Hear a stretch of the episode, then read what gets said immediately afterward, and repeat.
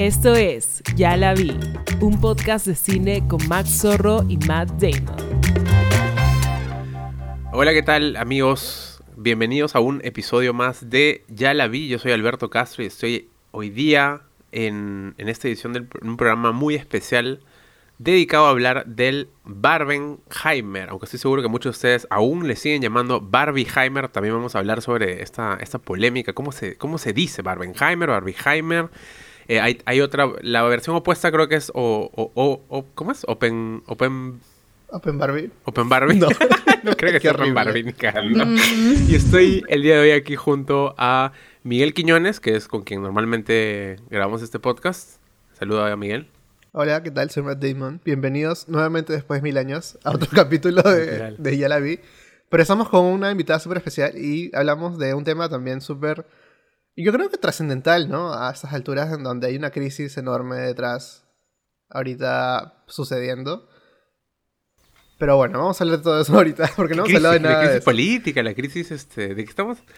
La huelga guionista. Climática, eh, cinematográfica, todo. Pero no, tenemos aquí de invitada súper, hiper especial a Inés Fernández de Sinestesia, esta página que ha que se ha vuelto viral en estas últimas semanas porque odian a Greta Gerwig, son antifeministas. No, no, me... qué raro. Es una broma, es una gran broma. mentira, mentira, nada que ver. Pero sí se ha desatado una polémica y también vamos a hablar de eso. ¿Cómo estás, Inés? Bien, gracias por invitarme, chicos. Qué chévere que, que estén con este podcast para hablar de cine. ¿Qué tal, este, cómo, cómo viviste el fenómeno Barbieheimer, Barbenheimer? Pues yo viví el Barbieheimer, de hecho, ¿no? Hasta hace 10 minutos no sabía que en realidad se llama Barbenheimer. Em, pero lo viví súper eh, hypeada, en realidad, por ambas películas. Yo, para ir a Barbie, em, me vestí rosado, desempolvé mis lentes rosados, fui emocionada, vestí a mi novio de rosado.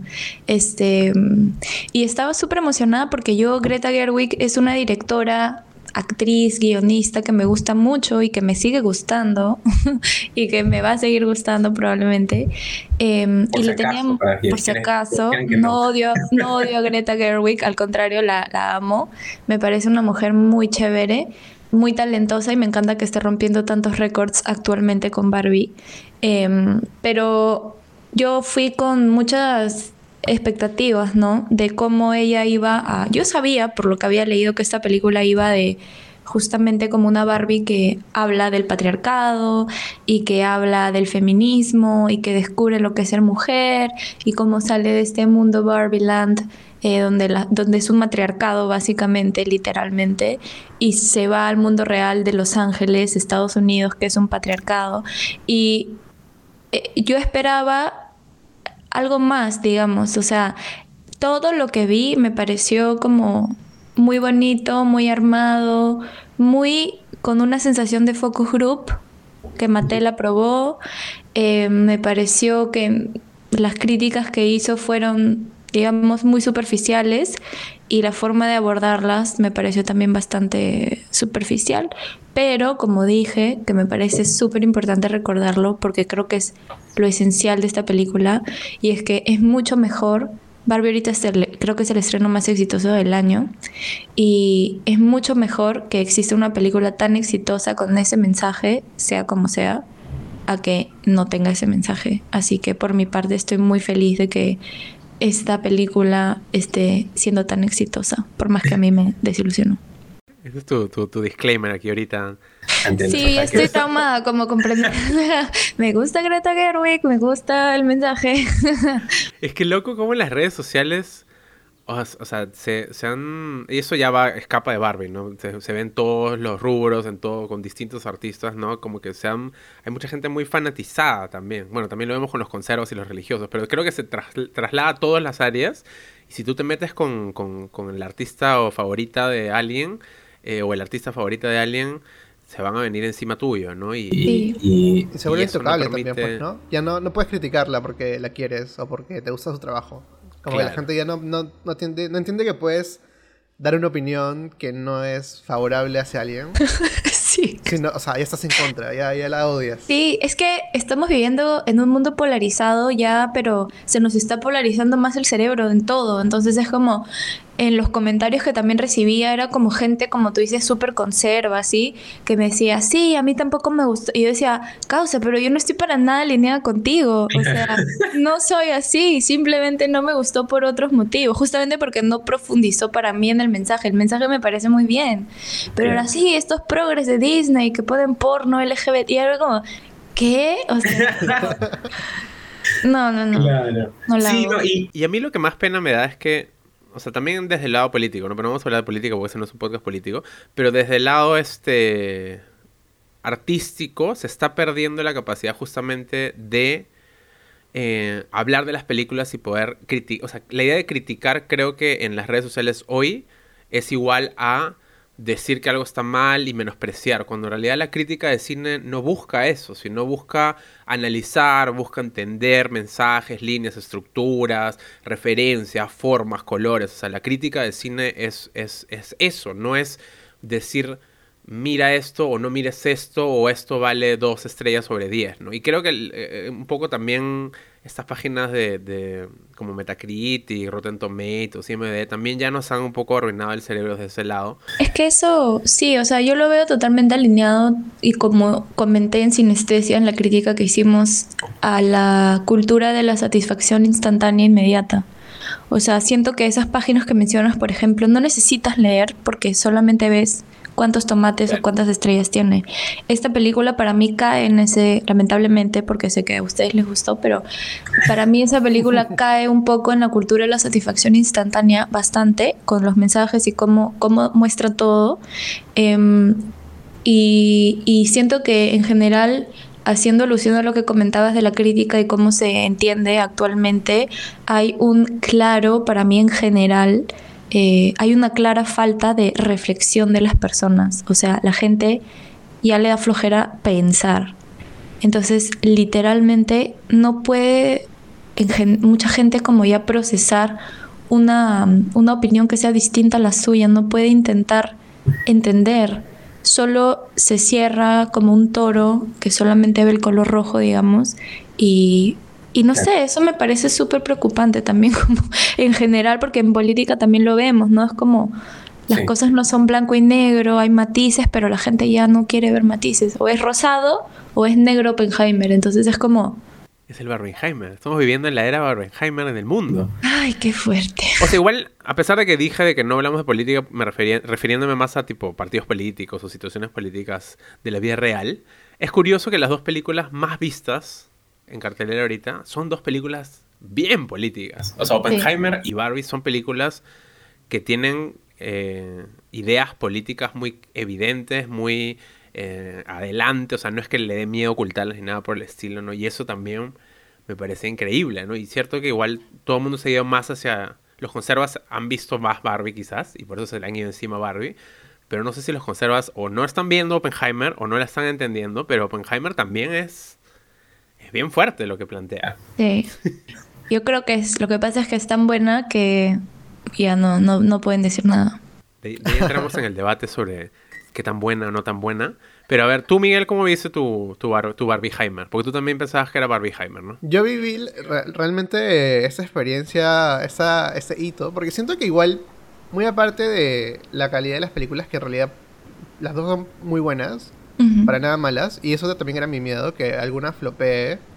Porque de hecho Tenet ya era como un poco, un poco flojita, o no floja en sí, sino no me convenció del todo. Siento que también fue un flop para él, ¿no? Porque invirtió tanto, hubo tanto escándalo por la pandemia que al final creo que la mayoría la terminamos viendo en, en, streaming o algo así, ¿no? O sea, no fue como el, el suceso que él esperaba. Eh, y por el otro lado, o sea, yo dije, bueno, a Greta le puede traicionar la gente de la distribuidora o quien sea, puede terminar siendo un Final Cut que ella no decide. Y que probablemente también haya sido hasta cierto punto sí, ¿no? Que le hayan puesto restricciones y, limitantes. Pero, eh, o sea, a mí me gustaron ambas. Voy a admitir que me gustó más Barbie.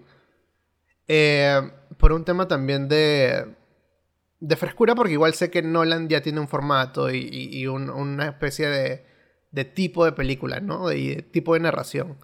En cambio, creo que, aparte que esperaba también la colaboración entre Greta y Noah dándonos un producto totalmente comercial. Era como Esto a veces pasa incluso con películas de Marvel o, sí, o, qué sé yo, pero no termina siendo el producto que esperamos. Y yo sí me esperaba algo no tan de repente eh, bien fiel a lo que es la esencia del, del, autor en sí, pero digamos como una especie de versión más amigable al público en general, ¿no? Que es lo que terminó pasando, creo yo.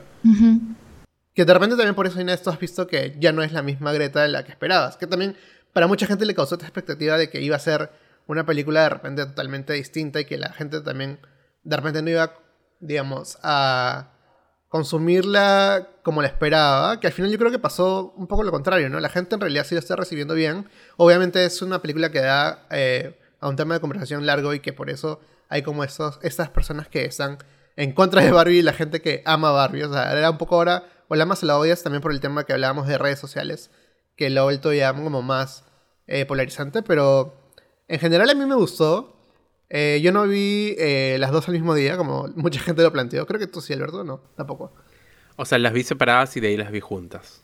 Porque quería ah, sentir. ¿Las has visto las dos, dos veces? O sea, quería, quería vivir el Barbieheimer completo, ¿no?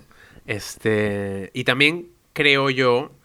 Es que, a ver, lo que mencionó Inés al comienzo también es muy cierto. Y me imagino que también afectó su visionado y el de todos en realidad es que el marketing, todo lo que había alrededor de ambas películas, te genera ciertas expectativas o ideas, ¿no? La primera película que yo vi fue Barbie.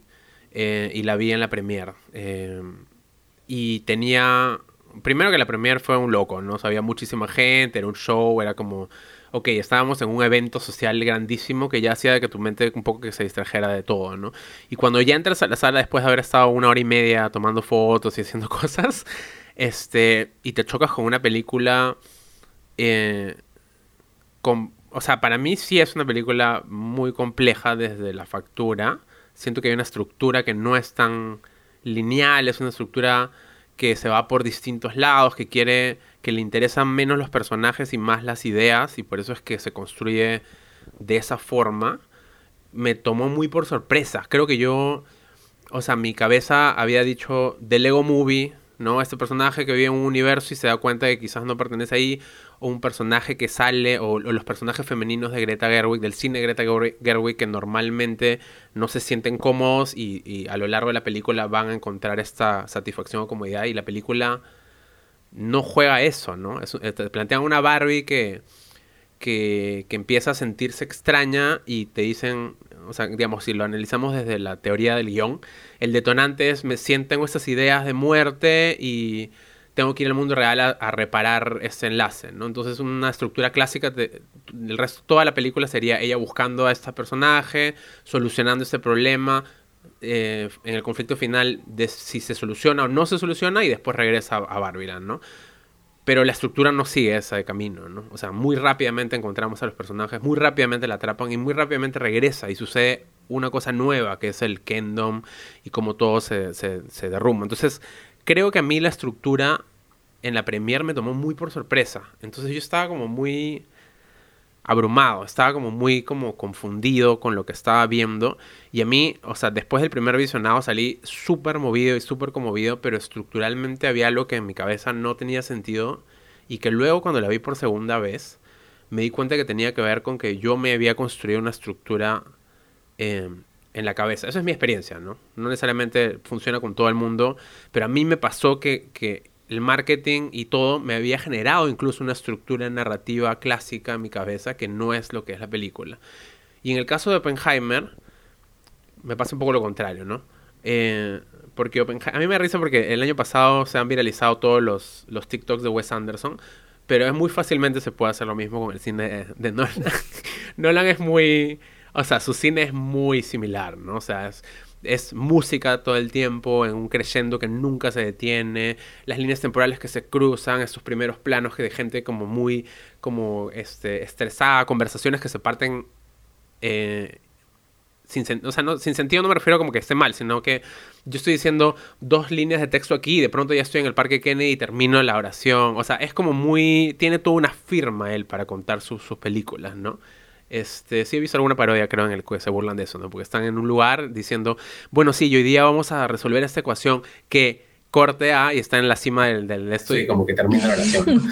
Pero igual, Oppenheimer es su película más eh, no quiero decir sencilla porque tampoco es sencilla, pero es su película más sencilla, ¿no? Es la película creo que ninguna persona debería confundirse con ella. O sea, hay una cierta linealidad. Incluso Dunkirk te juega tres líneas que funcionan en tiempos eh, a velocidades distintas, ¿no? En Tenet, bueno, Tenet creo que lo es, es probablemente una de las más confusas y también creo que se enreda un poco mucho.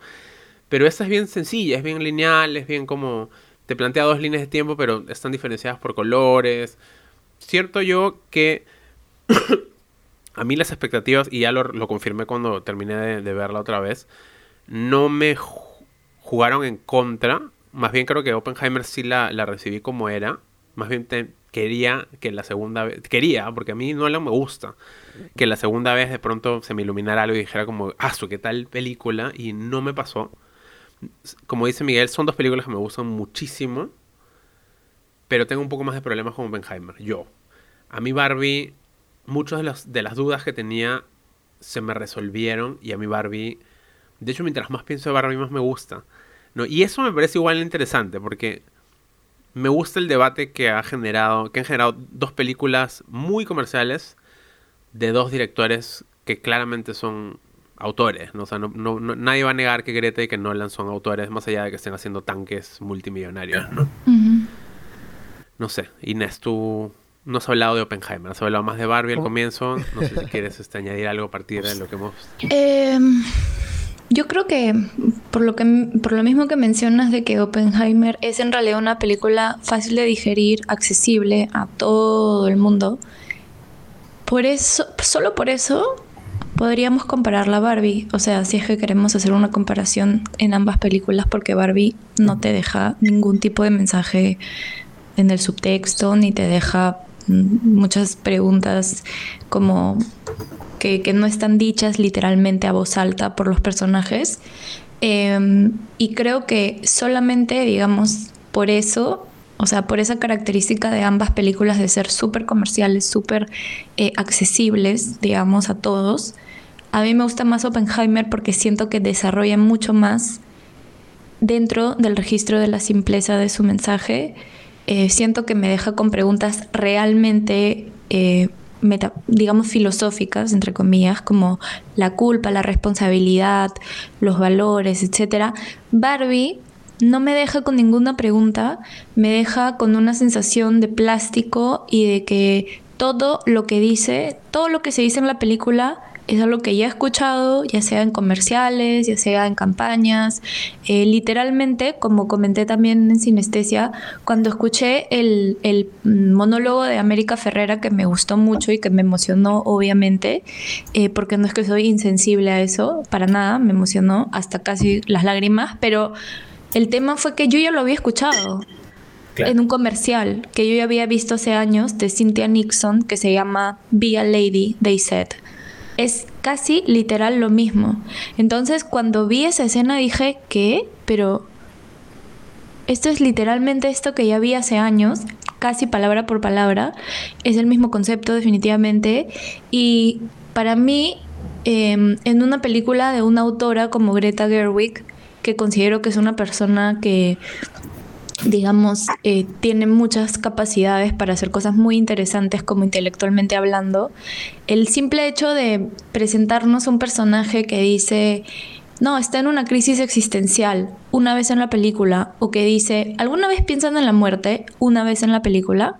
eso para mí no la convierte en una película ni existencial, ni en una película que profundiza para nada en esos conceptos. De hecho, lo que a mí no me gustó y lo que me decepcionó fue que no profundizó en temas que podían ser muy interesantes, ni siquiera el tema del patriarcado. Realmente, a mí, por decir patriarcado cuatro veces en la película, yo no, no voy a sentir que realmente estás como criticando o hablando del patriarcado, digamos por repetir la palabra o por decirlo en voz alta, no me parece que eso hace que la película hable de ese tema ni que realmente profundice en ese tema. De hecho, yo creo que Barbie es una película que se perdió un poquito más en la forma.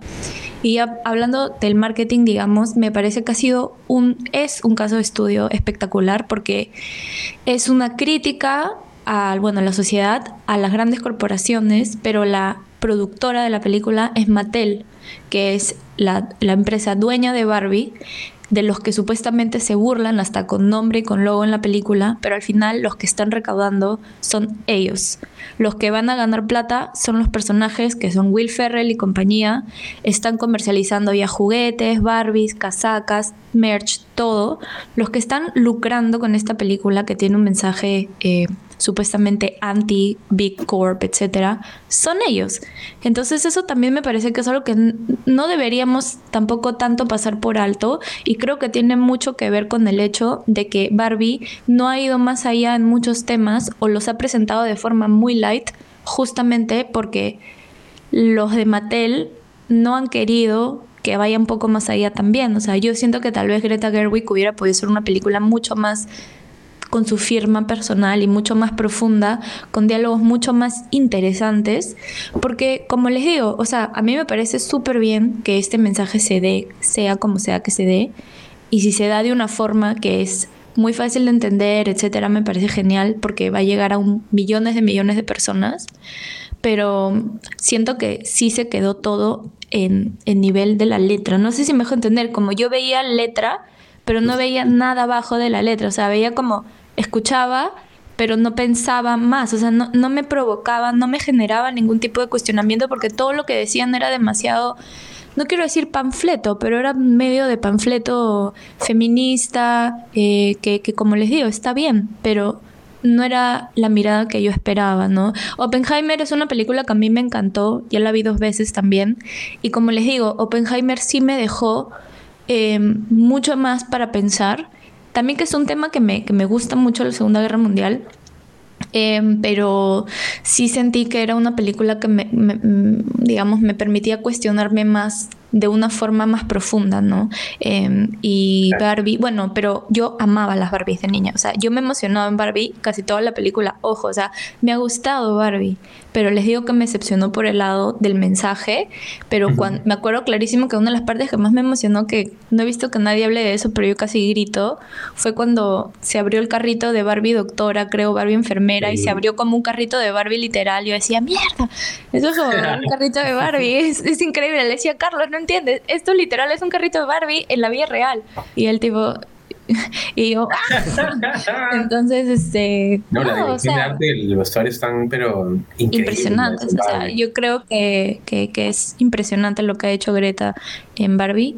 Eh, sin embargo, era lo que me esperaba. O sea, no, no, no es que haya superado mis expectativas. Y otra cosa que creo que no, no, mencionamos hasta ahora es que dentro de la campaña también de marketing de Barbie, creo que cometieron un error al hacer el teaser mostrando la escena, la primera escena de la película de 2001, Dice el Espacio, eh, porque si yo no hubiera sabido que eso existía, por ejemplo, me hubiera extasiado en el cine, literalmente. O sea, hubiera dicho, mierda, porque además es mi película favorita, y hubiera dicho, mm, genial, me parece impresionante, me encanta. O sea, me encanta, me encanta. Eso es de lo que más me gusta de la película.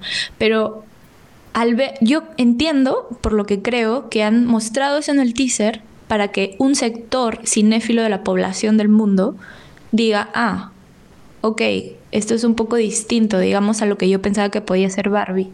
Entonces, yo entiendo que han puesto eso para ese público, porque no sé si personas que no hayan visto 2001 hayan entendido la referencia en el teaser, pero el simple hecho de haberlo visto antes también me generó tal vez un poco más de expectativas y a la vez ya me dio toda la sorpresa que me pudo dar. O sea, he visto referencias en toda la película, pero también las referencias se han quedado a un nivel un poco superficial para mí, ¿no? De hecho veo a Greta en entrevistas hablando de las 35 referencias que ha tenido y me parece chévere, pero tipo también me ha parecido un poco plásticas como los lentes o el peinado o el espejo sin vidrio o tal cosa y es como pam pam pam pam ha querido creo que intentar darnos algo muy em, puntual con sus referencias pero siento que pudo tal vez haber hecho menos referencias, pero mejor desarrolladas que solamente unos lentes o un espejo o algo así. En fin, ese es mi punto de vista.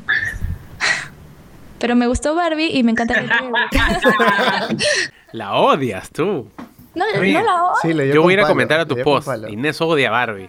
Oigan. Greta está llorando. Está, pero ah, llorando con... ¿Qué pasa? Hay un montón de gente que salió decepcionada del cine, les cuento. También lean bien los comentarios. O sea, hay gente que también salió como, pucha, qué pena. O sea, no, no, me decepcionó. Es que hay gente que esperaba totalmente otra cosa. Yo creo que al final, yo creo que se resume a expectativas. Y eso creo que, que por eso mencionaba lo de mi historia y cómo la vi, porque también creo que, a ver, nosotros somos fan de Greta, de eso sí lo, lo, podemos como los tres declarar, ¿no? O sea, a mí me gusta incluso una película que ella no dirige, pero que escribe y protagoniza como Frances Ha. Para mí es una película que no puedo asegurarlo porque no la conozco. O sea, pero yo creo que es una película suya también, de muchas El monólogo de Frances Ha es mucho mejor que el monólogo de América Ferrera. Mm. Para mí. O sea, a todo nivel, como, ¿entiendes? O sea, tú ves a Greta y eh, estás literalmente sintiendo todo lo que está emanando de su ser. Pero en el monólogo de América Ferrera, que es una escena que a todo el mundo, wow, que lloré, que no sé qué, es como, solo ella ya está mostrándolo todo. O sea, no, no, no se está, no está conservando algo para la imaginación. Ese fue mi problema con Barbie. Claro. Pero bueno, ella sigue, perdón. A mí. O sea, es que siento yo que no es que claro, tendríamos que hablar con Greta para quizás, o sea, porque cada uno se va a llevar. Yo la quiero llamar ahorita y conectarla aquí a este, Google Meet. no, no, no la llames, me da miedo.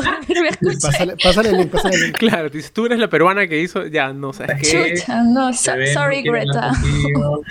no, pero a mí me parece que a la película, de la película se esperaba mucho y lo entiendo, ¿no? Obviamente es, claramente es un producto hipercomercial, este, producido por Mattel. A ver, o sea, la película de Leo es una genialidad y es una película que juega a ser anticapitalista también, pero al final los Lego se han hecho millonarios vendiendo más Legos, ¿no? O sea, eso, eso, digamos, es algo extra cinematográfico, digamos, ¿no? Esta, esta, es, esta, lo que podríamos...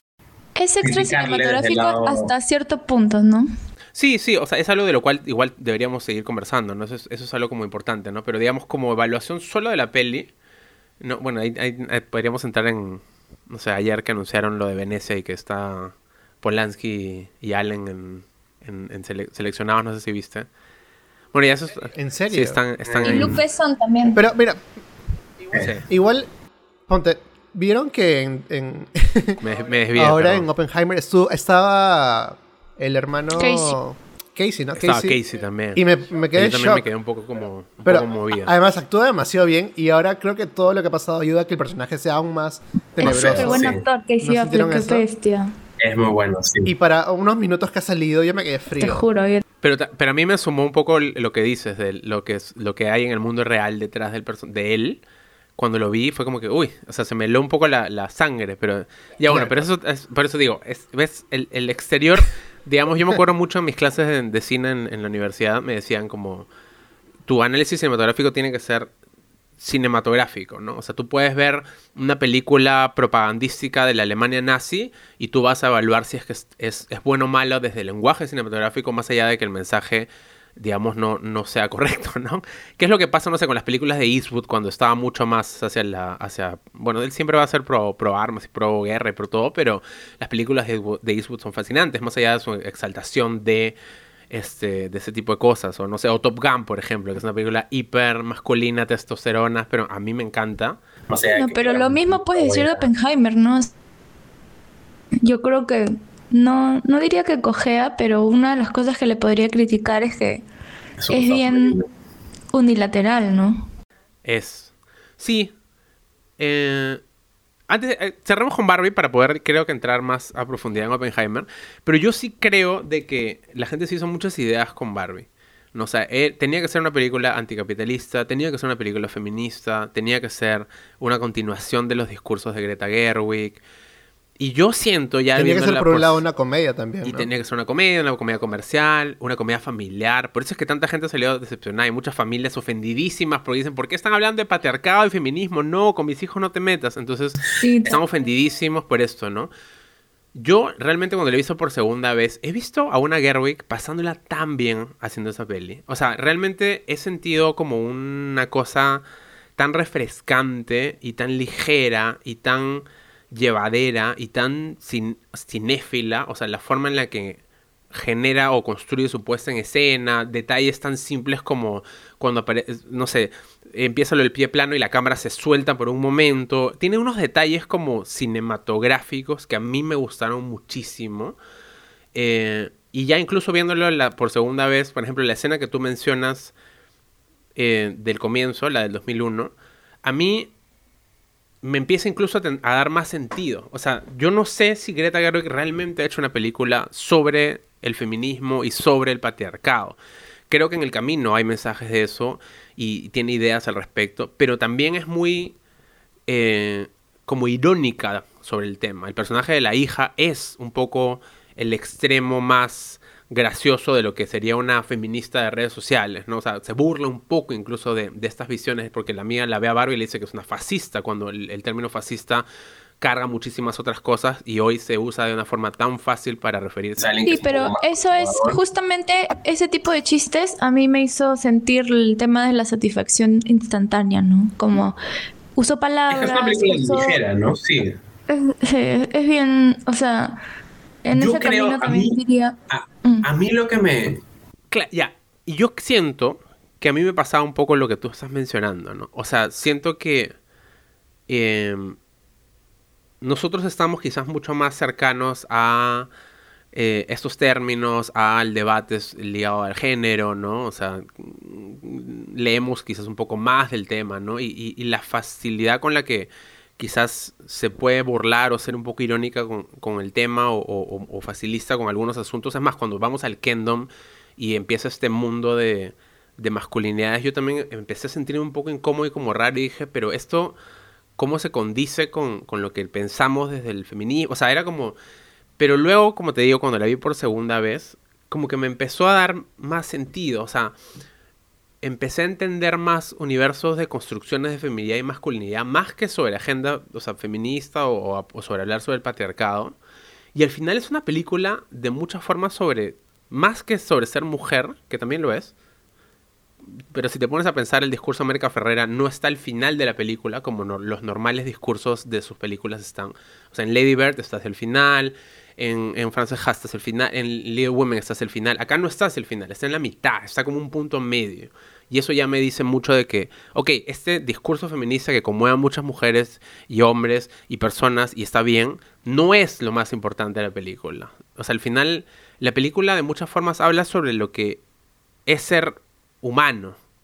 O sea, creo que es una película muy existencial, muy humanista, ¿no? Más allá de que hable de muchas otras cosas, creo yo que por eso termina incluso de darme mucho sentido que empiece este, con el escena de 2001 Dice el espacio. O sea, al final la película de, de, de, Kubrick también es una película sobre ser humano, o sea, habla, quiere de alguna forma hablar sobre la historia de la humanidad y por eso nos regresa a los inicios cuando están los simios, ¿no? Y alguien tira la primera, el primer hueso y se, o sea, creo que hay, más allá de la referencia del gag o del, o del guiño, para mí, luego de verla una segunda vez, ya empieza a hacerme más sentido por qué está construida de esa forma.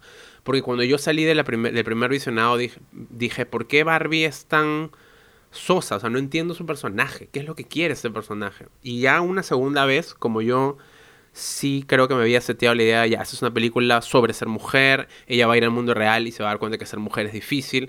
Pero la película, para mí, no es sobre ser mujer y lo difícil que es ser mujer, sino es sobre ser humano y lo difícil que es ser humano y aceptar el cambio y, y y vivir, ¿no? Y vivir y acabarse, ¿no? Creo que hay, hay unas entrevistas que, que ha dado ahora último a ustedes que hablaban sobre que el estudio quizás metió mano lo que sea, de que el estudio le había pedido que corte la, la escena de la, de la, señora mayor en la, en la, estación de bus y que ella dijo que no, que era una de las escenas más importantes para ella y, y pues sí, o sea, para mí ese momento es conmovedor porque ella de, de una forma se enfrenta al, al final, digamos, ¿no? A, al ocaso de la vida, ¿no? Y, creo que lo que continúa posterior a eso no es tanto un alegato feminista de vamos a pelear contra el patriarcado, sino sobre ser una persona.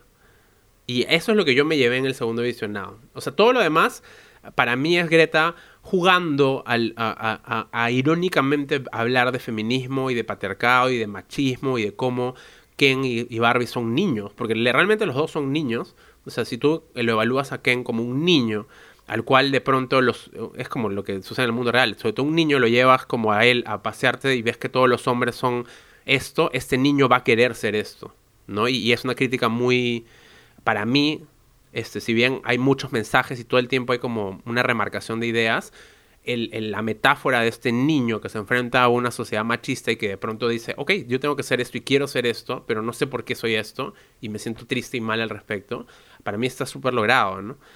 Em, pero el camino general y grande de, todo es, es, este, es el ser humano, es ser una persona, es enfrentarse a la, mortalidad, es el, la idea esta de que eh, lo que dice al final la señora, ¿no? Este, nosotros no, ¿cómo es? No me acuerdo la frase, pero las ideas viven para siempre. O sea, hay, esta cosa que a mí me, me, conmovió muchísimo más ya la segunda vez. Y creo que por eso a mí me gusta Barbie. O sea, me gusta mucho Barbie. De hecho, cada vez me gusta más. O sea, siento que es una película que de arranque te pone un tono. Un tono como tú, si quieres llamarlo, al borde de lo panfletario. Pero no es un panfletario de que te diga eso está bien, está mal, sino que si juega a ser un poco irónico o ácido al respecto, para al final hablar de que somos personas y, el ser humano es difícil y feo y triste y duro y aterrador. No sé. Sí, yo diría más que nada, o sea, totalmente de acuerdo. Mi punto de vista va más por expectativas personales que yo me, digamos, me puse, pero yo sí creo que hay películas como esta, y acá no estoy 100% de acuerdo con lo que dijiste. Esta película yo sí la siento para mujeres y siento que es una película sobre mujeres. Hay películas como Women Talking, por ejemplo, de Sarah Pauli u otras películas que realmente hay cosas que solo vas a sentir y no es por decir por hablar mal de los hombres, pero hay cosas que solo vas a sentir y entender. Mal de los hombres, no tienes Yo no puedo ni, ni, soy hombre. no, pero hay cosas que solo sientes si eres mujer. O sea, hay cosas que te das cuenta, por ejemplo, a mí me pasó con Women Talking que me conmovió demasiado esa película porque por todo lo que no se decía, pero lo que se sentía, hay una energía que hay miradas que solo vas a entender cuando eres mujer. Literalmente, hay cosas que solo vas a sentir cuando has pasado por las experiencias que pasamos las mujeres. Y siento que Barbie en ese sentido es una película que, que, puede, digamos, que, que muestra muy bien este mensaje, ¿no? O sea, que es como realmente...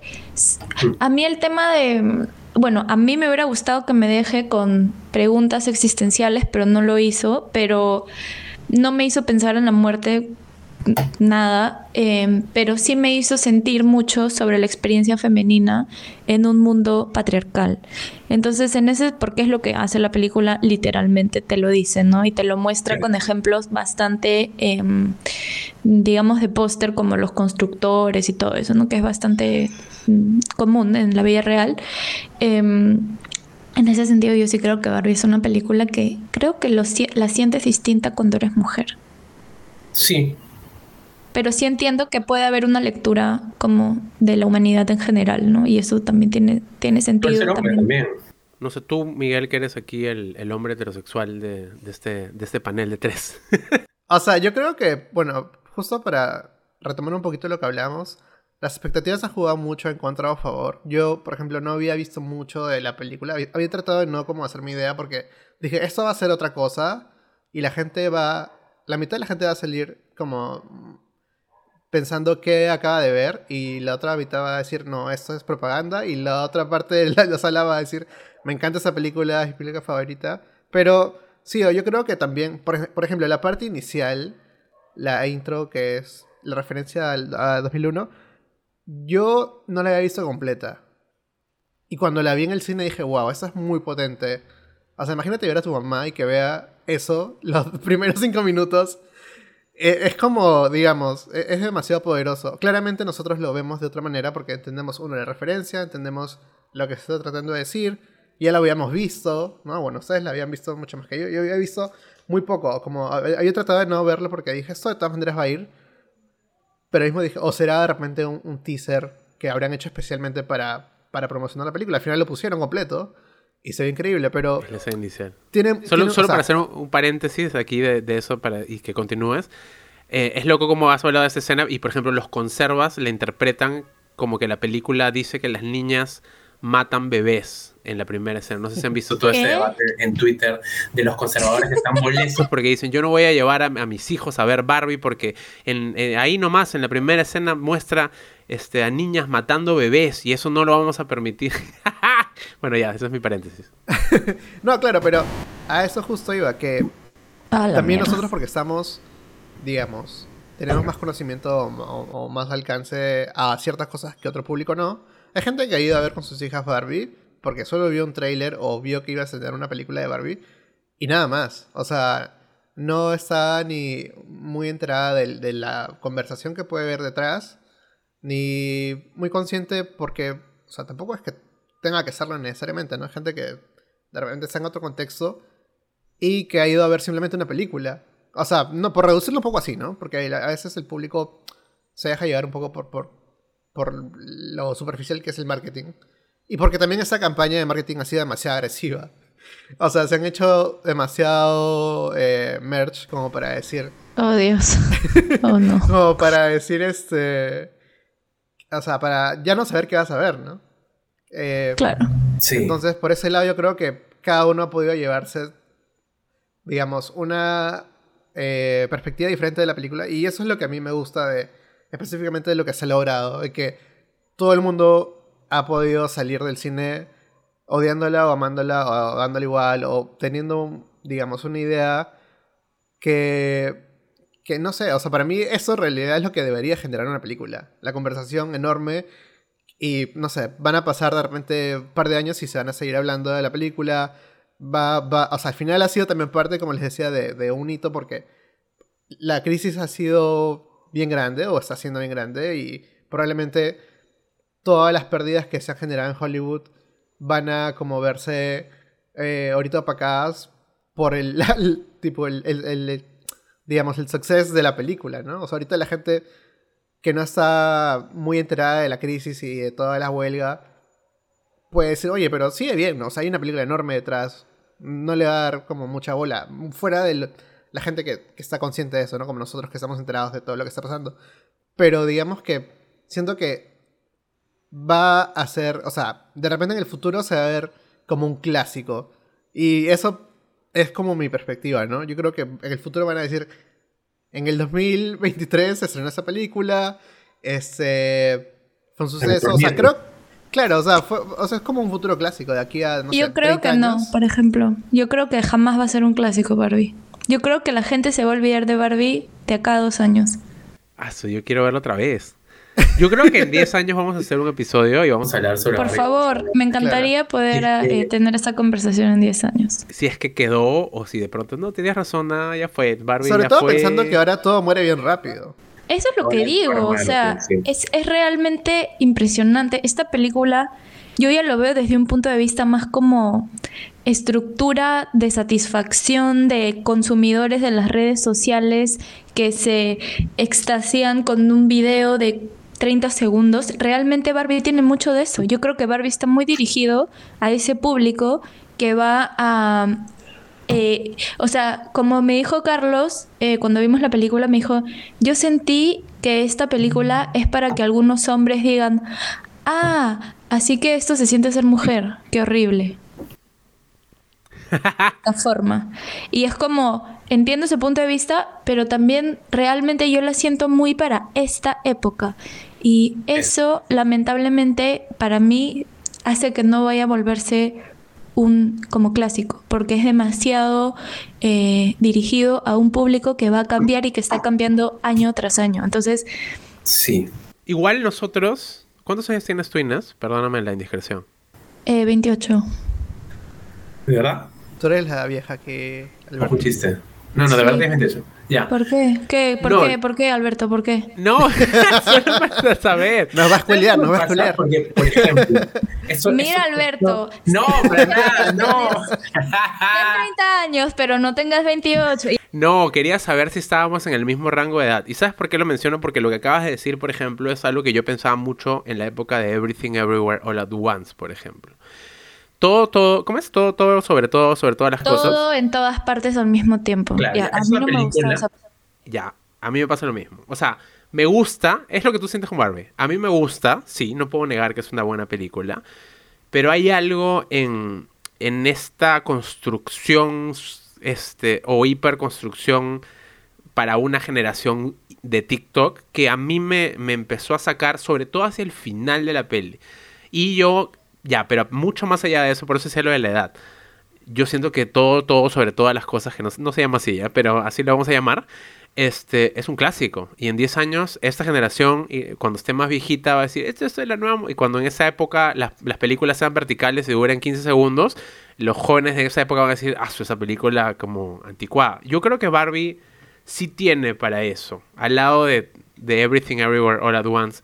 En el sí entiendo lo que dices de que es una película este, para una generación, creo, más más actual. A mí, como te digo, me gusta mucho. Y a mí, ¿sabes qué me pasa? Y eso ya como para ya hablar de Oppenheimer, porque no hemos hablado de Oppenheimer. Este, que también hay bastante que hablar.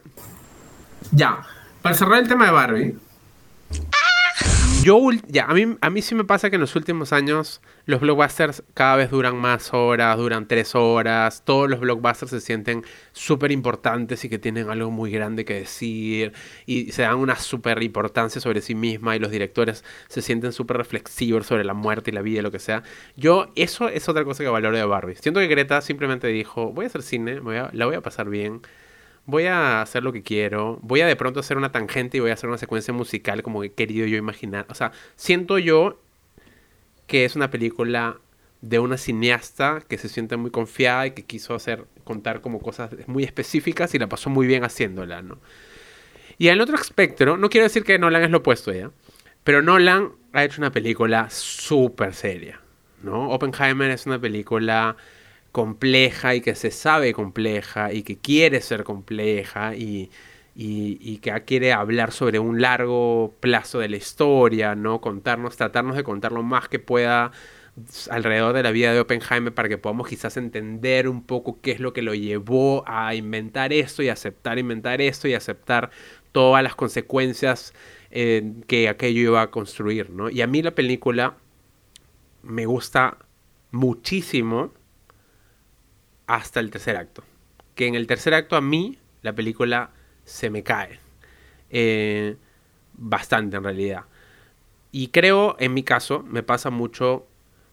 Eh, por ejemplo, tú, tú hablabas, que no se comparan en nada, pero digamos, algunos de los discursos que estamos usando en Barbie se pueden condecir a, a Oppenheimer.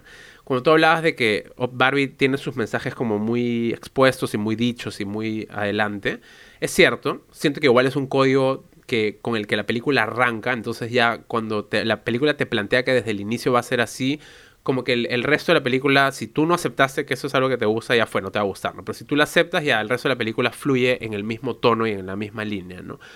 Oppenheimer más bien empieza como este retrato de un personaje fascinante, al cual seguimos en su camino de entender eh, su fascinación pero a la vez inconformidad, inconformidad con el mundo científico, su fascinación pero a la vez dudas o reparos con el universo del Partido Comunista, su fascinación pero a la vez temerosidad con los, los gobernantes y etcétera, ¿no? Y todo eso ya me daba a mí mensajes muy claros, ¿no? Mensajes sobre la ciencia versus la naturaleza destructiva del hombre, sobre la culpa que luego podría sentir, sobre que los gobiernos claramente siempre se van a aprovechar de artistas, de científicos, etcétera, ¿no? Entonces que el, juicio sirva para subrayar estos mensajes que ya están muy sutilmente construidos al comienzo, a mí me hizo ruido. Y creo que eso es lo que a mí me baja la película, ¿no? A mí el, el tercer acto, que es todo el juicio, yo sé, he visto, he leído muchas cosas que dicen Robert Downey Jr. al Oscar, o sea, Robert Downey Jr. actúa bien, pero el, el, guion a mí no, para mí no le hace favores, o sea, lo vuelve un villano un poco caricaturesco, ¿no? Un villano que tiene una vendetta muy... O sea, yo me quedo con Matt Damon, que me parece un personaje fascinante, fascinante, porque es un militar, pero a la vez tiene una sensibilidad y un misterio, y, y el mismo Damon lo construye tan bonito que tú entiendes que es un militar y que, entre comillas, es el malo, porque los militares son malos, este, pero no es tan fácil la lectura, ¿no? O sea, y toda esa primera mitad está llena de personajes que no son eh, una sola cosa, son muchas cosas. Y eso creo que es algo que se va perdiendo mientras avanza la peli. Esa es como mi, mi opinión desde el lado temático general, ya luego hablamos de la forma, pero el temático general de Oppenheimer, ¿no? muy interesante. Me parece muy interesante lo que dices, de hecho no lo había contemplado, pero a mí eso no me molestó mucho. Eh, ya la vi dos veces y la segunda vez, de hecho me gustó más Matt Damon todavía que la primera, como dices, y también Killian Murphy. Em, pero para mí Oppenheimer es una película súper como clara, o sea, no, no es, y por eso podía, entre comillas, compararla con Barbie porque son es una película que, digamos, es para todo el mundo. O sea, no, no hay mucho, no hay mucha complicación para contar las cosas. Sin embargo, siento que lo que te cuenta de una forma simple eh, te puede permitir muchas más reflexiones eh, y eso es lo que a mí me gustó, ¿no? A mí me gustó bastante eso. Em, me encanta cómo está contada la historia, me encantó, eh, a mí me encanta blanco y negro, entonces yo amo ver cine en blanco y negro. Es la primera vez que alguien graba IMAX en blanco y negro, además me encantó. Em, me encantó la fotografía, me encantó la música. Em, la historia en sí me parece muy interesante, de hecho no la conocía tan a profundidad y de hecho me encanta que tenemos esta película gracias a Robert Pattinson, no sé si lo sabían, pero él es el responsable, digamos, de, que existe esta película. Y, contemos la historia para quienes están escuchando, los que no saben eso. Ah, ya. Porque lo todo... que pasa sí, sí. Que lo que pasa es que cuando acabaron de filmar Tenet, Em, ¿Hace cuántos años fue lo de Tenet? Varios años. O sea, se iba a estrenar en el 2020, deben haberla terminado en 2019, me imagino. Ya. Eh, cuando acabaron de grabar Tenet, en la fiesta de como fin de la película, Robert Pattinson le regala a Christopher Nolan la novela del Prometeo americano, que es la novela en la que se va a basar esta película Oppenheimer. Entonces, dice Nolan que Robert le regaló la novela y él como la leyó y se quedó fascinado por la historia y decidió hacerle una película. Pero no es que Nolan tenía como que la idea antes de hacer esta película, sino que fue gracias a ese libro que leyó que decidió hacer la película. Y esa es como la pequeña anécdota de cómo Robert Pattinson le tenemos que agradecer por Oppenheimer. Igual, o sea, no sé si, bueno, me imagino que se han visto Tener los que nos están escuchando y si no, véanla con paciencia, pero véanla.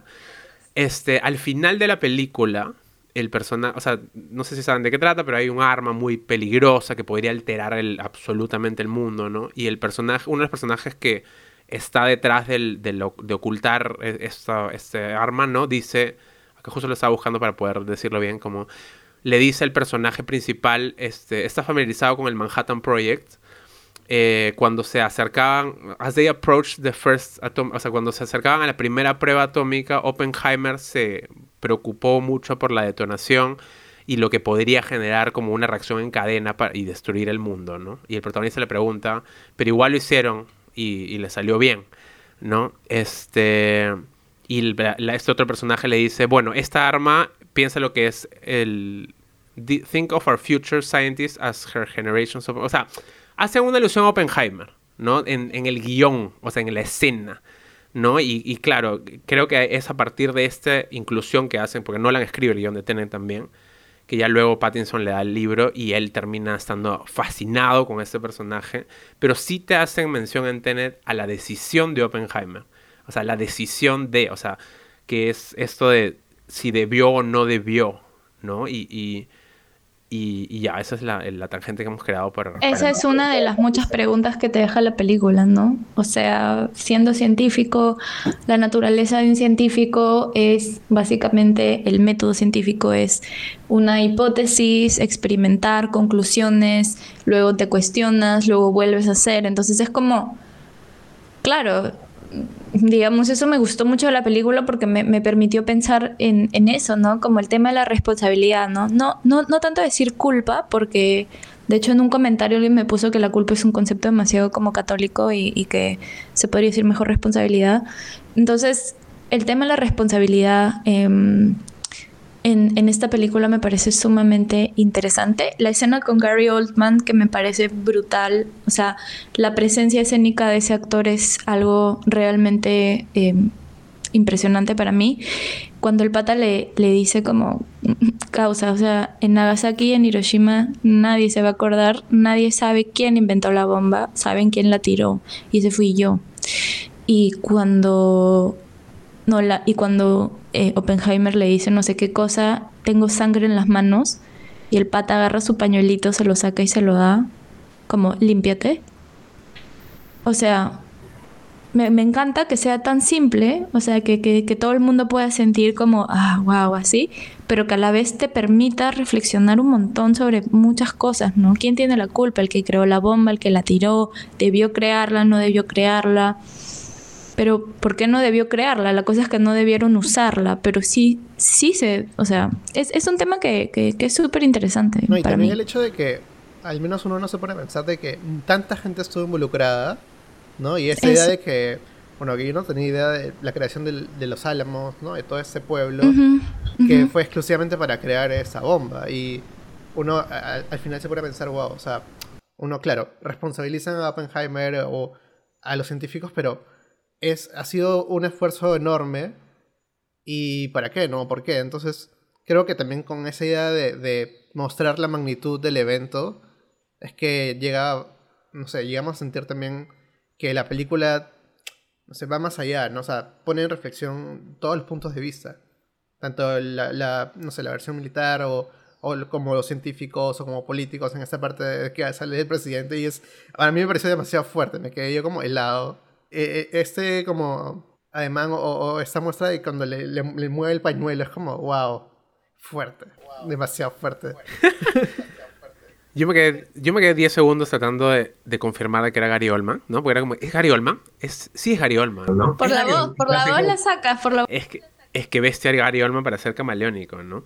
Pero ya, por ejemplo, y eso es, es interesante, ¿no? Porque al final en Barbie también hemos tenido opiniones opuestas en distintas cosas y, yo, y, y acá creo que es donde yo, por ejemplo, difiero. Esa es una escena que no me gusta a mí, por ejemplo. O sea, siento que la película hasta como digo, los dos primeros tercios es tan gris, por eso es que me gusta tanto el contraste del blanco y negro, eh, juega mucho los contraluces, son personajes que son oscuros sobre luz o son luminosos sobre oscuridad, o sea, ¿qué son? Y es una película que juega mucho a eso, son personajes brillantes pero a la vez destructivos, son personajes eh, muy complejos todos, menos las mujeres, vamos a hablar de las mujeres después, pero digamos, me parece que es una película que juega un poco a eso, a decirte sí, pues el gobierno es aprovechador y lo que sea, pero quizás también son personas al final, ¿no? También los gobernantes no son villanos de caricatura, no son villanos de Misión Imposible, ¿no? Y yo sí siento que Truman en esa, Truman es, ¿no? En, en esa escena es un villano que ha podido salir de Misión Imposible 4, ¿no? O sea, esta cosa como que nadie se va a acordar de, de ti. O sea, es quien. O sea, me suena muy explícito la intención de volverlo malo. Por ejemplo, yo prefiero muchísimo más. Hay una escena un poco antes cuando están decidiendo dónde tirar la bomba. Esa escena me parece brillante. Porque no están siendo malos al respecto. O sea, no es que están diciendo hay que matar a los, sino es como, ok, ¿cómo ganamos la guerra? ¿Dónde tiramos la bomba? ¿Avisamos o no avisamos? Si avisamos, ellos van a retener represalias. O sea, hay como una, como una construcción muy lógica y racional sobre qué hacer con esta bomba. Y lo que te genera esta incomodidad es como, oye amigos, estamos hablando de matar a un culo de gente y realmente están pensándolo tan estratégicamente. Y esa escena cierra brillantemente con este el personaje, no me acuerdo si era el militar, secretario de defensa, lo que estaba diciendo, como que no, en Kioto no vamos a lanzar la bomba porque yo ahí pasé este... Mi luna de miel. Y es como... ¡Wow! O sea, esa escena me parece muy poderosa y muy sutil y muy construida versus un personaje que le dice, nadie se va a acordar de ti, toma tu pañuelito, no me vuelvan a traer este llorón. Para mí, eso es, eso es como yo creo que a mí... Pero yo creo que eso que tú dices es, o sea, esa escena se compara también a cuando Robert Downey Jr. dice, ¿quién es ese diputado que se ha puesto en contra? Y le dicen eh, John F. Kennedy, ¿no? y la gente, ¡Ah! ya, esos son crowd pleasers. La escena del pañuelito, la escena de Kennedy, son crowd pleasers que creo que hacen que esta película sea tan o sea, fácil de también eh, eh, ser entendida y apreciada por el gran público. Totalmente. Entonces, no me parece mal, No, me, no es mi escena favorita, claramente, pero me parece que estratégicamente estas pequeñas escenas crowd pleasers están ahí y son bonitas o y son buenas por lo menos, o sea, son, son buenos crowd pleasers, ¿no? no. También para ubicarla en el contexto como histórico, pues, ¿no? Claro. ¿No? Como para darle a la gente como la sensación de que esto no está... O sea, esto no es ficción, o sea, regresa, esto es, esto es historia igual. Claro, claro, o sea, mi mamá, este, cuando, cuando escuchó lo de John F. Kennedy dijo, ¡Ah! sí, porque ella, sí, entonces, eh, O sea, igual el final es como. el- es el. Sí, sí entiendo. Ya. Ok, si lo veo desde el lado de como, ok, eso es para que la gente pueda empatizar un poco más con los mensajes y que queden más claros. Me pasó mucho que leí un tweet hace poco eh, de un periodista, de hecho, bastante conocido, que decía. Ah, su, empecé a ver Oppenheimer y la verdad me aburrí horrores y han podido simplemente eliminar las dos primeras horas y solamente mostrar el juicio que es lo más interesante. Y en mi cabeza, cuando la vi la película, dije, para mí es literalmente lo opuesto. O sea, para mí lo más interesante está en los dos primeros actos porque no te... Todo, o sea, el, el- tercer acto es como un... es este apartado de conclusiones de una tarea, ¿no? Conclusiones finales, ¿no? Y te dicen, los, mil- los militares y los burocráticos son malos, los científicos a veces, este... No sé, hay algo ahí que, que- que no me hace, pero ahora desde el lado de que, ok, es para que la gente quizás pueda conectar más claramente, el asesor que de pronto, de un momento a otro, tiene un, un momento de moralidad y se va en contra de Robert Downey Jr., es como dices, ¿ya? Ok, o sea, el... el ¿Cómo se llama ah, sí, sí, el abogado. Sí, o sea, siento que, que ahí es donde la película me pierde un poco. Este, pero claro, Nolan es principalmente un... Es, es, es muy expresivo, ¿no? O sea, qué manera de... de contar... eh, Cuando leí ese tweet de que se aburrió las dos primeras horas, dije, ¿qué película has visto? Esa película no es aburrida, es una película abrumadora, sí, te puedo creer que te abruma, porque tiene mucha información, tiene muchos estímulos, tienes muchas cosas que quizás si quieres, este, hay, hay gente que le puede costar mucho, no sé, tratar de recordar muchos nombres, no importan tanto, pero si tú quieres recibir todo, vas a tratar de acordarte qué es lo que pasó y cómo pasó y etcétera, ¿no? No, y en un momento se vuelve imparable también. Es como todo sucede y no deja de suceder. Pero es increíble que que- la película dure tres horas, ¿no? Porque yo nunca he visto una película de tres horas que se me haya pasado tan rápido, ni con un ritmo que me haya tenido tan como sin parar. O sea, nunca Sí. he sentido tres horas pasar más rápido en el cine. que igual me... Y, eso es otra cosa que me... Que me que no me termina de cerrar. ¿eh? O sea, siento que nos faltan momentos de... Como de pausa. O sea, tiene unos pequeños momentos post-bomba. Que son, de hecho, los momentos más hermosos de la película. Esos momentos que se va el silencio y empezamos a sentir una ansiedad. Ya, eso...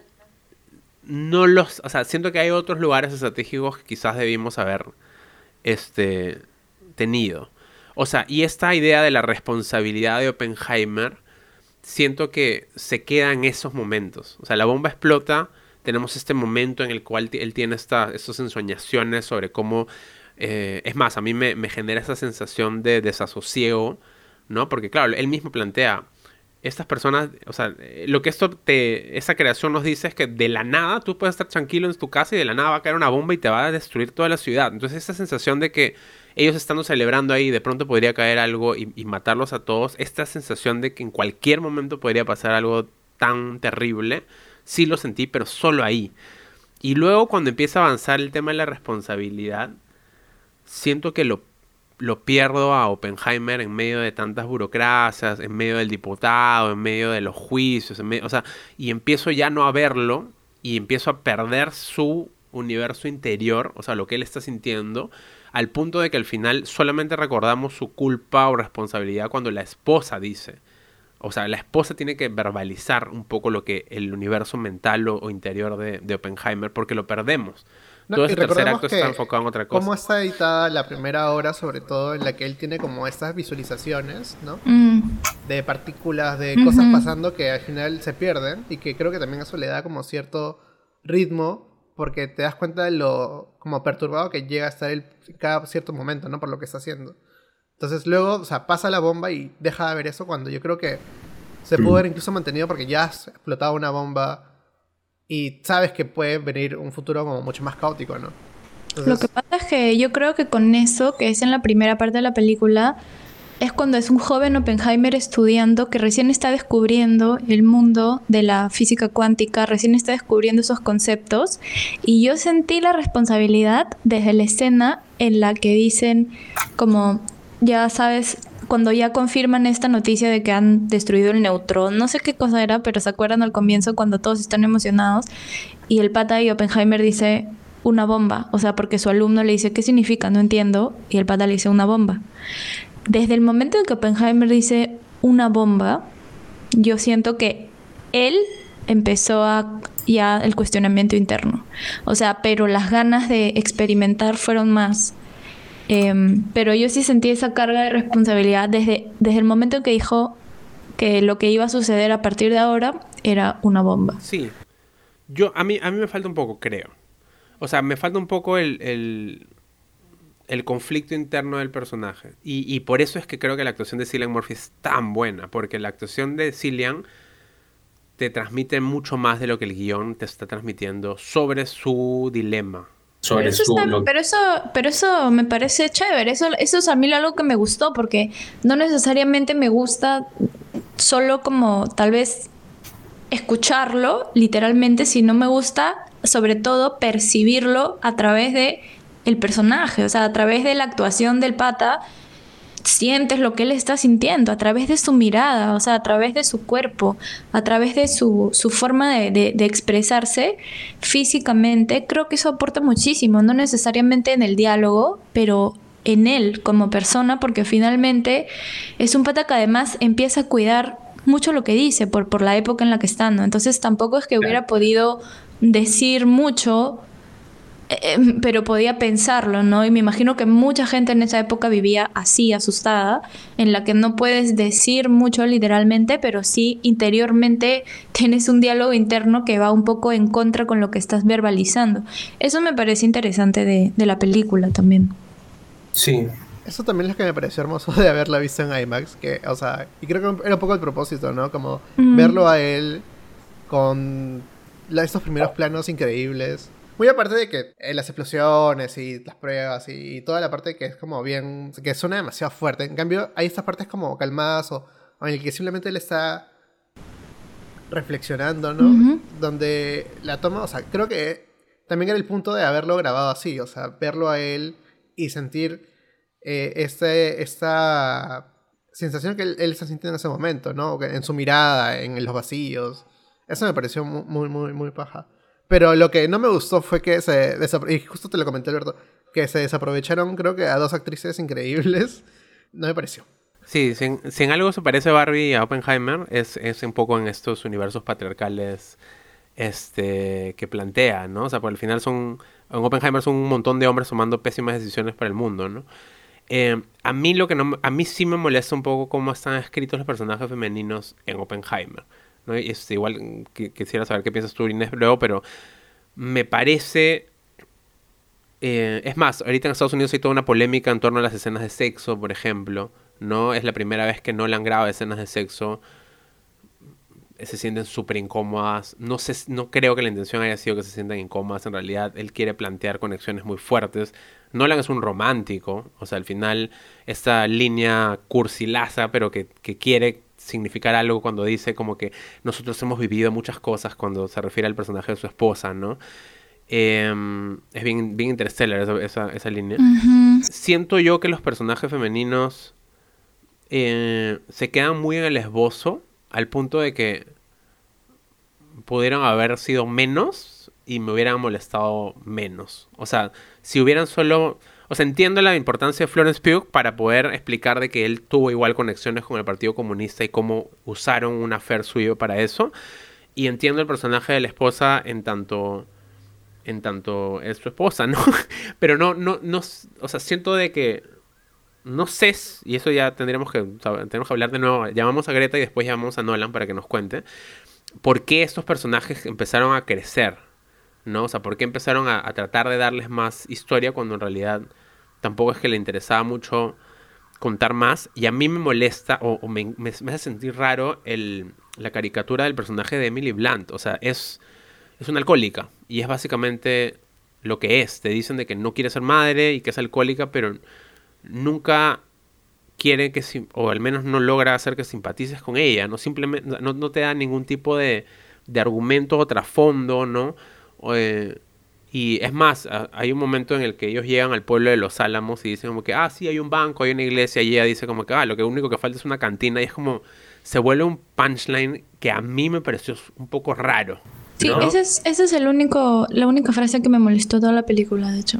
Pero con respecto a los personajes femeninos, eh, tal vez mi opinión mm, va un poco distinta, pero yo siento que esta película muestra realmente cómo fue esta situación.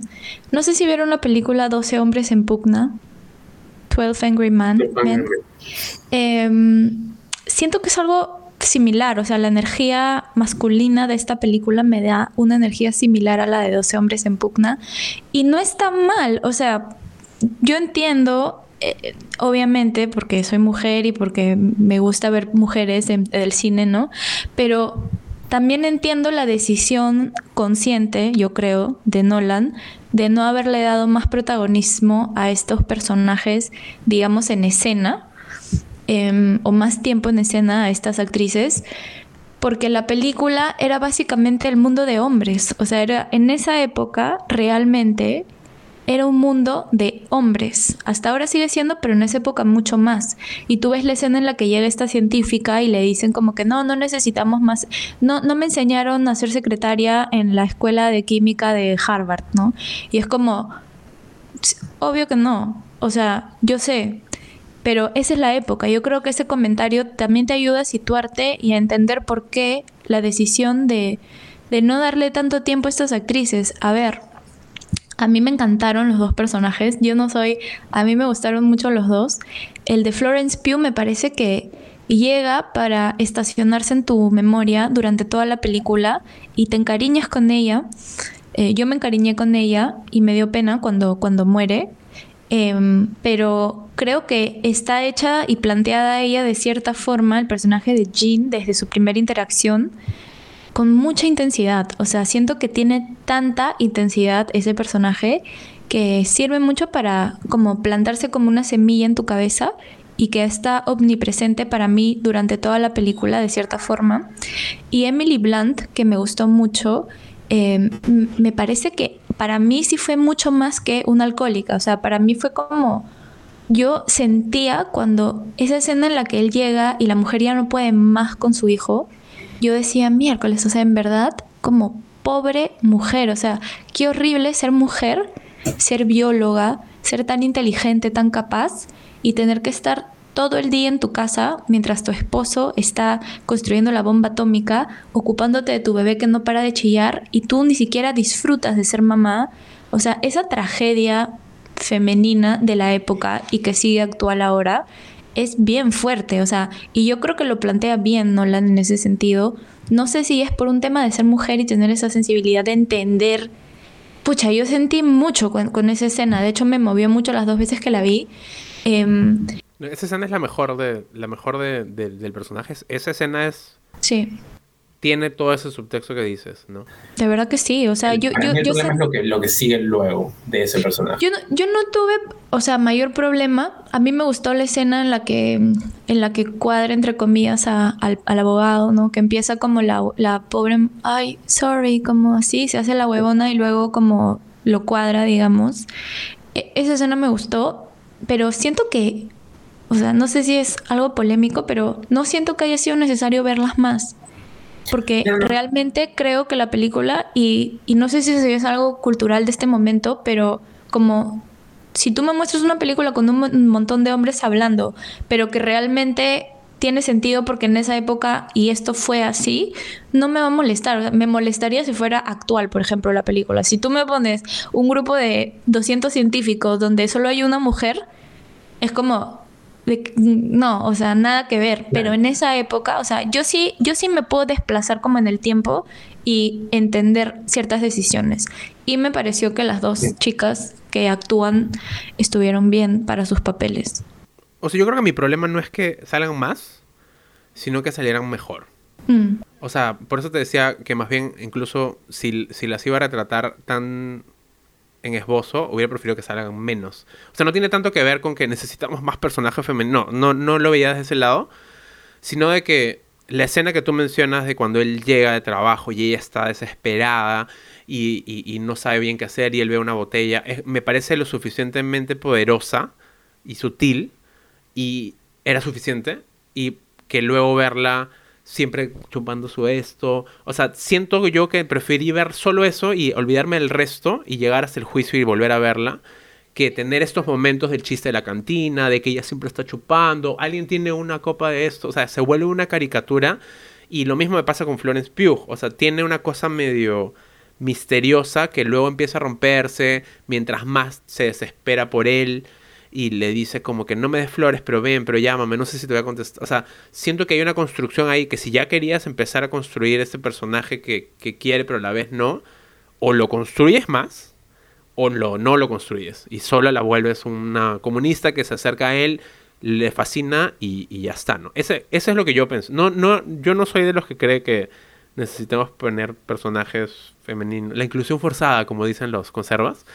Este, pero eso creo que es lo que me hizo un poco de ruido. Interesante. Yo creo que la aparición de Florence sirvió para poder mostrar un lado mucho más como aterrizado de Oppenheimer, ¿no? Como la parte de hombre, como con deseos, em, y que también tiene... Y luego también vemos con el otro personaje de Ruth, que como que le saca la vuelta a su esposa con esta señora también. Em, pero siento que las escenas...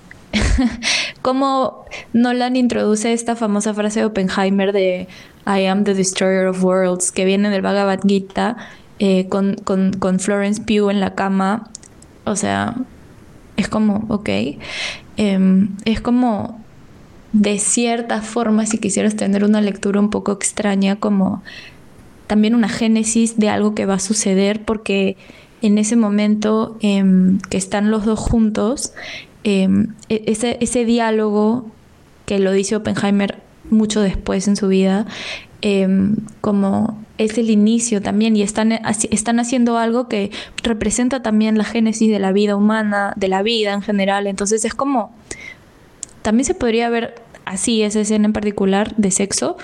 Em, y luego la escena de Florence Pugh y, y Killian Murphy desnudos, que yo me quedé como, o sea, Florence todo bien, pero el otro pata era como, ok, no. Eh, es que entiendo, entiendo lo que Nolan, lo, Nolan quiere hacer lo que tú estás diciendo, tal cual. O sea, es este, esta, esta contraposición de la muerte versus el, sexo como el origen de la vida, ¿no? O sea, literal son las dos fuerzas, las dos latencias de Thanos y Eros. Thanatos y Eros, ¿no? Como, no Thanos, definitivamente no Thanos. Thanatos. definitivamente no, Thanos. siente súper incómodo a Nolan dirigiendo esas... O sea, yo lo siento desde fuera o sea, la escena de Florence Pugh y, y Cillian Murphy tirando por primera vez no es nada sexy. Es una escena no, yo no sé si Nolan tiene sexo, también tendremos que llamarlo para preguntarle, ¿no? Pero es una escena súper como fría, ¿no? Como él. Que está bien que sea así, pues, ¿no? Pero entonces si no sabes hacerla ya la cortas, pues, ¿no? Ah, o sea, se siente como que él sí, él tuvo que ponerlas para no retratar a Oppenheimer como una máquina de un científico solamente, ¿no? Alguien súper como una máquina de, hacer la bomba, sino como era humano, tenía una relación amorosa con estas personas.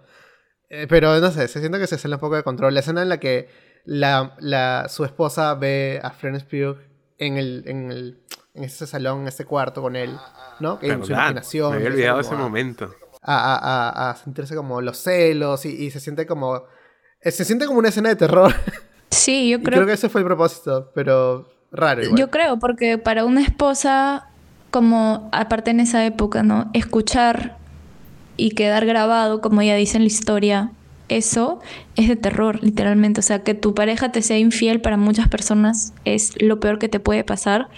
Y definitivamente cuando tú piensas en eso, te imaginas a tu pareja con la otra persona. Em, y, y, creo que esa escena es súper incómoda, pero me gustó. A mí sí me gustó. A mí todas las escenas con las mujeres me gustaron, menos la de solo falta un salón, una cosa así.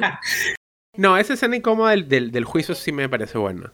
Sí, funciona súper bien. Pero y Florence Pugh, Florence Pugh está para mí, yo nunca la he visto así, pero en esta película hasta la podía oler. O sea, me daba la impresión de que olía un perfume así como de Yves Saint Laurent, súper de noche, como de seda, que era una mujer como bien intensa. O sea, que realmente logró a través de todas sus escenas sacar como una, sensación, una sensación, para mí fue una, una experiencia bien sensorial verla como hasta casi tangible en el sentido de que la podía oler y podía como casi como una sinestesia de cierta forma, como sentir... Em, el cherry, el cherry de tu página. no, digo sinestesia en el sentido de los sentidos. Sinestesia con ese. Em, pero no, es que Flores es una actriz, súper actriz. O sea, le vas a dar dos líneas y la mía va a destruir y va a ganar este. Y Emily Blunt también. las dos son súper actrices. Más bien yo siento que es eso, quizás el castear a dos actrices tan grandes lo obligó a, a, mostrarlas más también, porque vamos a usar a Emily Blunt y a, y a Florence Pugh en tan poquito, ¿no? Aunque bueno, igual en la película lo hacen, ¿no? Porque Rami Malek, por ejemplo, tiene... Florence Pugh contó que, no sé si vieron esa entrevista, que Florence Pugh contó cuando ella estaba terminando de grabar una peli y Nolan la contacta para esta película. Y le dice, oye, nos podemos juntar, no sé qué, y se juntan, donde ella estaba acabando de filmar. Y Nolan le dice, y obviamente Florence Pugh estaba pues como a la mierda, como estoy con Nolan, o sea, estaba demasiado emocionada. Y el pata le dice, mira, tengo esta película y tengo un papel para ti, pero pucha, entiendo que no lo vayas a querer tomar porque tiene muy pocas líneas, o sea, aparece muy poco. Y Florence Pugh le decía, en su cabeza decía, brother, yo actúo una línea tuya, si quieres ponme como el, árbol, man, y, y, así fue. Y, y, Nolan le dijo, no, pero yo voy, yo voy a entender si tú rechazas este papel porque es muy poco. Y ella, no, mano, o sea, dámelo. Y ella acepta las, las pocas líneas que tiene y creo que lo hace con, con... O sea, no hay papeles chicos, ¿no? Como dicen. Es muy fuerte que Nolan ahora se ha vuelto como ese director deseado también entre actores. O sea, eh, también escuché una entrevista de Matt Damon hablando que ya pensaba retirarse y le dijo a su esposa, no, que no me retiro si me llama Nolan. Y es como que... y sucedió. Claro. es como el Woody Allen del pasado. Claro. Yo creo que voy a decir eso. Yo me voy a retirar si es que no me llama Nolan para ver si es que me llama en este momento. A mí me... O sea, igual hay, algunos directores que funcionan así. Hace poco leí este artículo eh, de Asteroid City de Wes Anderson. De que Bill Murray quería estar en la película y que no pudo estar. Bill Murray no sale en la película. Eh, pero que igual grabó una escena para el tráiler, porque en el tráiler sale Bill Murray. No sé si lo han visto. Entonces grabaron solo por, o sea, Bill Murray quería seguir siendo parte del universo de Wes Anderson, entonces como no pudo estar en la peli, decidieron grabar como una, un, es, una toma nada más y la incluyen en, el tráiler. Ah, pero Asteroid City. Oye, ¿qué? A mí me encanta Asteroid City. Me muero, seguimos en los debates aquí. ¿La viste? ¿Ya la viste? sí, la, vi. la vi. ¿Y se estrenó? No. Este ¿Cómo la ah. vimos? Eso... Ah, ya, no, me digas. Barcelona. Ah, ya. Este. Bueno, ya no, no, hay que entrar a otro tema, para, otro episodio. ¿Y Misión Imposible te gusta? ¿La última? ¿Asteroid City? No. No, no, Misión Imposible. Ah, sí, me gusta bastante. ¿Te gusta? esa, ¿O más que Barbie ah, y Oppenheimer? no, a mí menos. O sea, me gusta menos que las dos, sí. A mí me encanta Misión Imposible. 6, 7, ya no sé qué hora 7, 7. 7 parte 1. Me gusta muchísimo. O sea, es muy cool, es muy cool. Leí un tweet de un crítico argentino que decía, sí, qué lindo que todo el mundo hable de Oppenheimer y Barbie porque son grandes películas, pero Misión Imposible es la mejor película de la temporada y para mí lo es. O sea, es una película... Aparte tiene una escena muy Nolan en Inception cuando están en el tren. Me hizo pensar demasiado como, como esa película. Sí, me da pena porque en medio del Barbenheimer, la película que ha sufrido ha sido Misión Imposible. No, y que además, o sea, tiene como esta crítica implícita, ¿no? De, todo lo que está pasando ahorita. Y que claramente, o sea, Tom Cruise es, una persona que ahorita forma parte de O sea, es una persona muy importante en la industria ahorita y que también de ese statement me pareció bravazo. Y muy aparte de la película que está hecha como realmente por gente que le, gusta su chamba, Se nota cuando está hecho por gente que le encanta lo que hace. Bravaza. Purito cine, o sea, la es película. Es muy cool, sí, me gustó mucho, no crean. No, no, sí. Me da miedo porque además, claro, te habla del, del, deepfake, te habla de las inteligencias artificiales, te habla de la geolocalización, o sea, te habla de cosas que tú dices, ok, sí, pues todo lo tengo en mi celular, o sea, realmente ya va a llegar un punto en el cual nos va a costar mucho saber qué es real y qué es no. La foto del Papa con su casa. O sea, pensaba mucho en eso, que todo el mundo pensaba que era real y de pronto es como, no, amigos, esto fue mentira. Es como, ok, voy a tener que cotejar todo 10 veces antes ahora de creérmelo. Literalmente.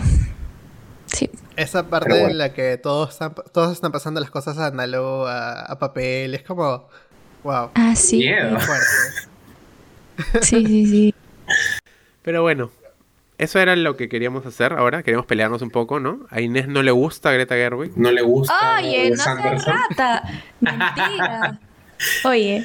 No, mentira, mentira. Y lo que, bueno, y la gente, yo no sé si todos lo saben, ¿no? Pero claro, Greta Gerwig, Noah Bombo, Wes Anderson, todos amigos. Entonces yo creo que tú tienes un problema con ellos, con este grupo de amigos. Sí, no, no, no, no, no es mi grupo de amigos. O sea, no me gustaría ser su amiga, definitivamente.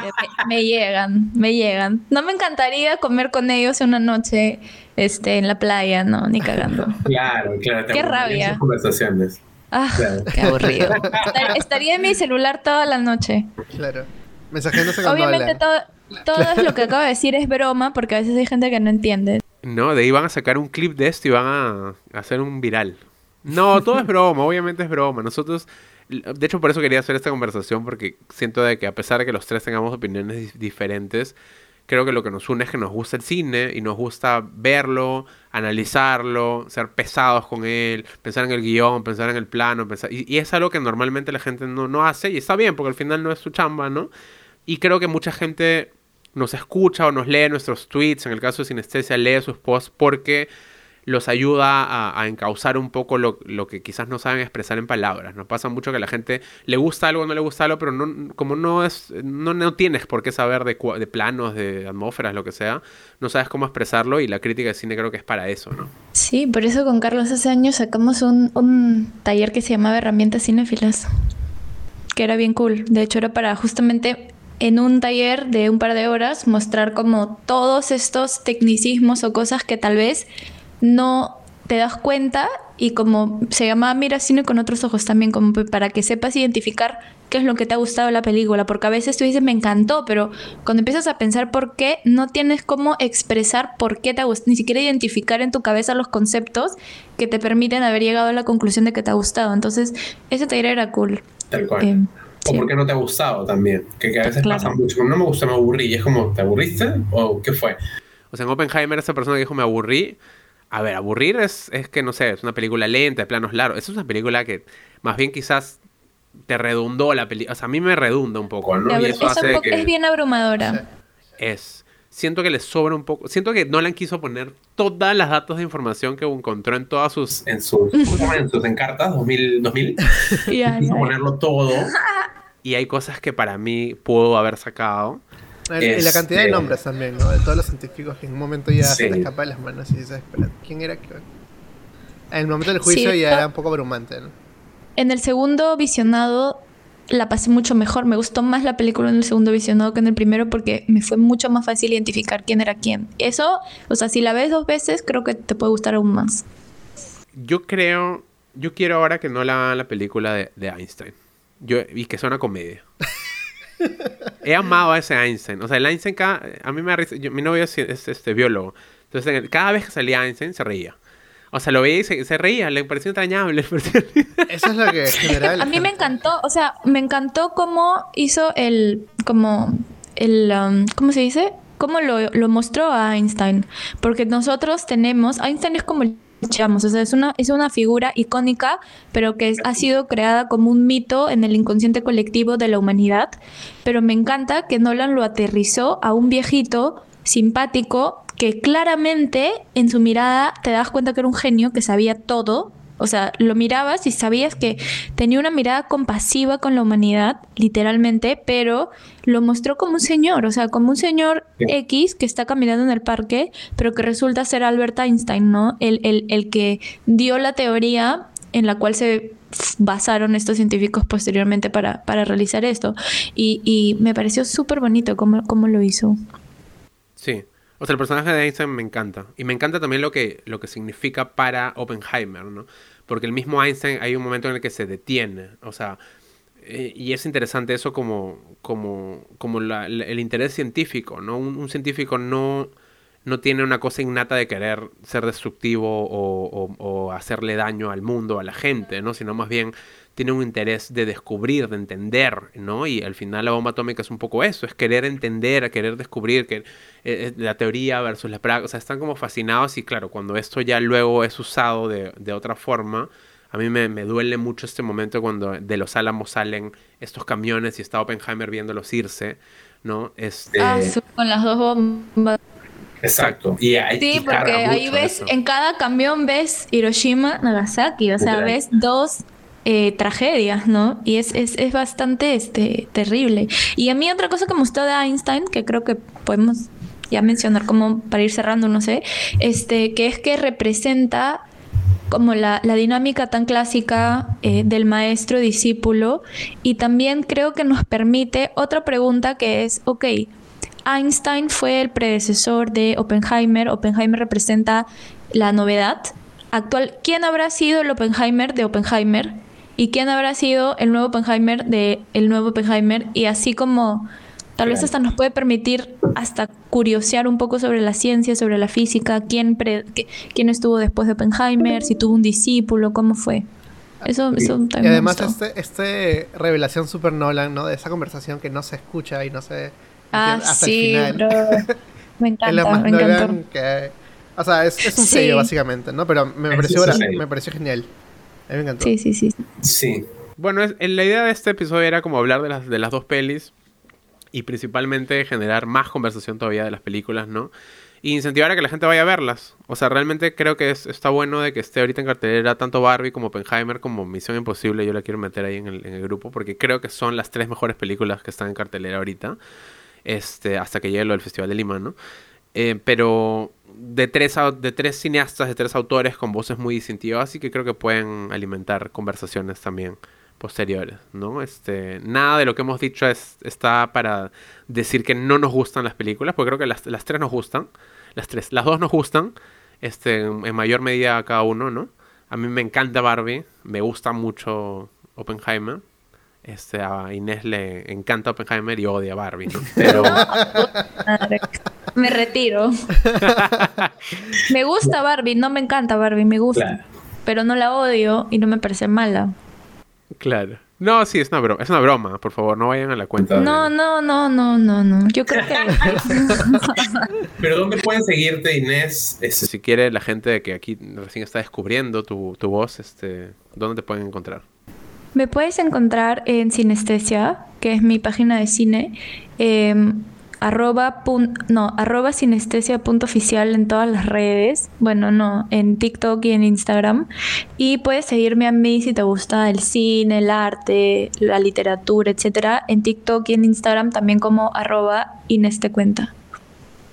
Está, si vieron el, el viral del IMAX, ¿no? Y quieren pedirle a alguien devolución de su plata porque la pantalla no es tan grande, ahí está Inés Así es. Voy a hacer una junta para ir a medir la pantalla, porque la gente está loca con el tamaño de la pantalla, que no es, que sí es. Mano, se fueron en flor.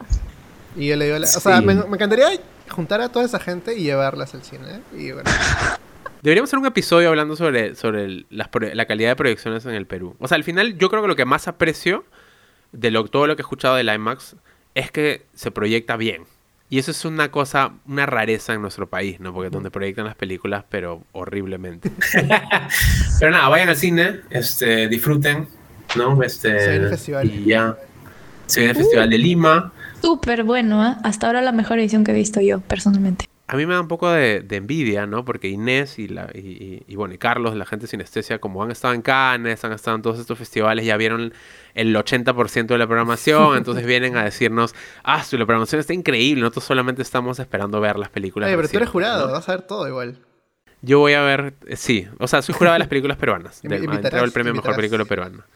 Pero sí. No, pero chicos, hemos subido en Sinestesia nuestras recomendaciones de películas que hemos visto en otros festivales que están en el, en el Festival de Lima y están achoradísimas, achoradísimas. Una pena que no haya. Una. Sí. O dos. Eh, yo si tuviera que elegir una sería la de Kaurismäki, eh, Fallen Leaves, que es una película espectacular, bellísima, una comedia espectacular. Eh, y mm, recomendaría ver también la ganadora del Festival de Cannes, que es una película bien, bien chévere y bien como bien masiva, digamos, creo que, eso puede funcionar bien, que se llama eh, Anatomía de una caída.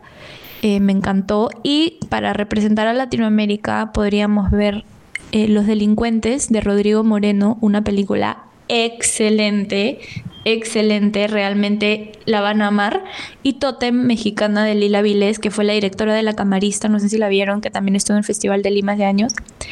Este, buenísima Totem, una película hermosa. Bueno, recomiendo todas, o sea, las que Hay una buena producción, hay una muy buena, 20.000 especies de abejas también, es, es, es, una película bien bonita. Muy buena. Nos van a traer el corto de Almodóvar, que ya, ya se agotó un corto eh, de vaqueros, buenazo. Tú ya la viste, ¿no? Em, sí, sí, la vi. ¿Ustedes también la vieron, no, Inés? Sí, la vimos, la vimos. Sí, ya luego hablaremos de ese corto. En verdad recomiendo.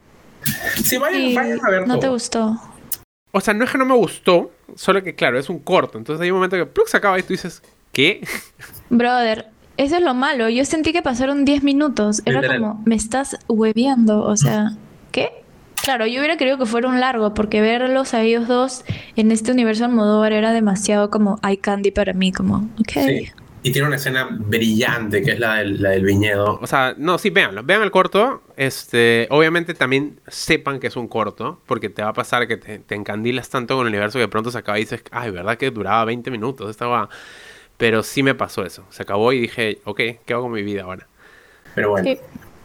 Vayan al cine. Gracias Inés por acompañarnos esta, esta, en esta conversación. Gracias, Miguel. No sé si quieres cerrar, decir algo. Bueno, esperemos que volvamos a hacer otro episodio. ya, en realidad, creo que hay más para hablar esta, en los siguientes episodios. O sea, vamos a poder hacer esto más seguido. Esperemos, Inés, poder tenerte de vuelta. Obvio. Les hemos pasado súper bien. Y nada, eso. Muchas gracias por escucharnos a todos. Vayan al cine. Y eso, gracias. Adiós. gracias, chicos. Chao. Te amo, Greta Gerwig. Chao. Esto fue Ya la vi, un podcast de cine con Max Zorro y Matt Damon.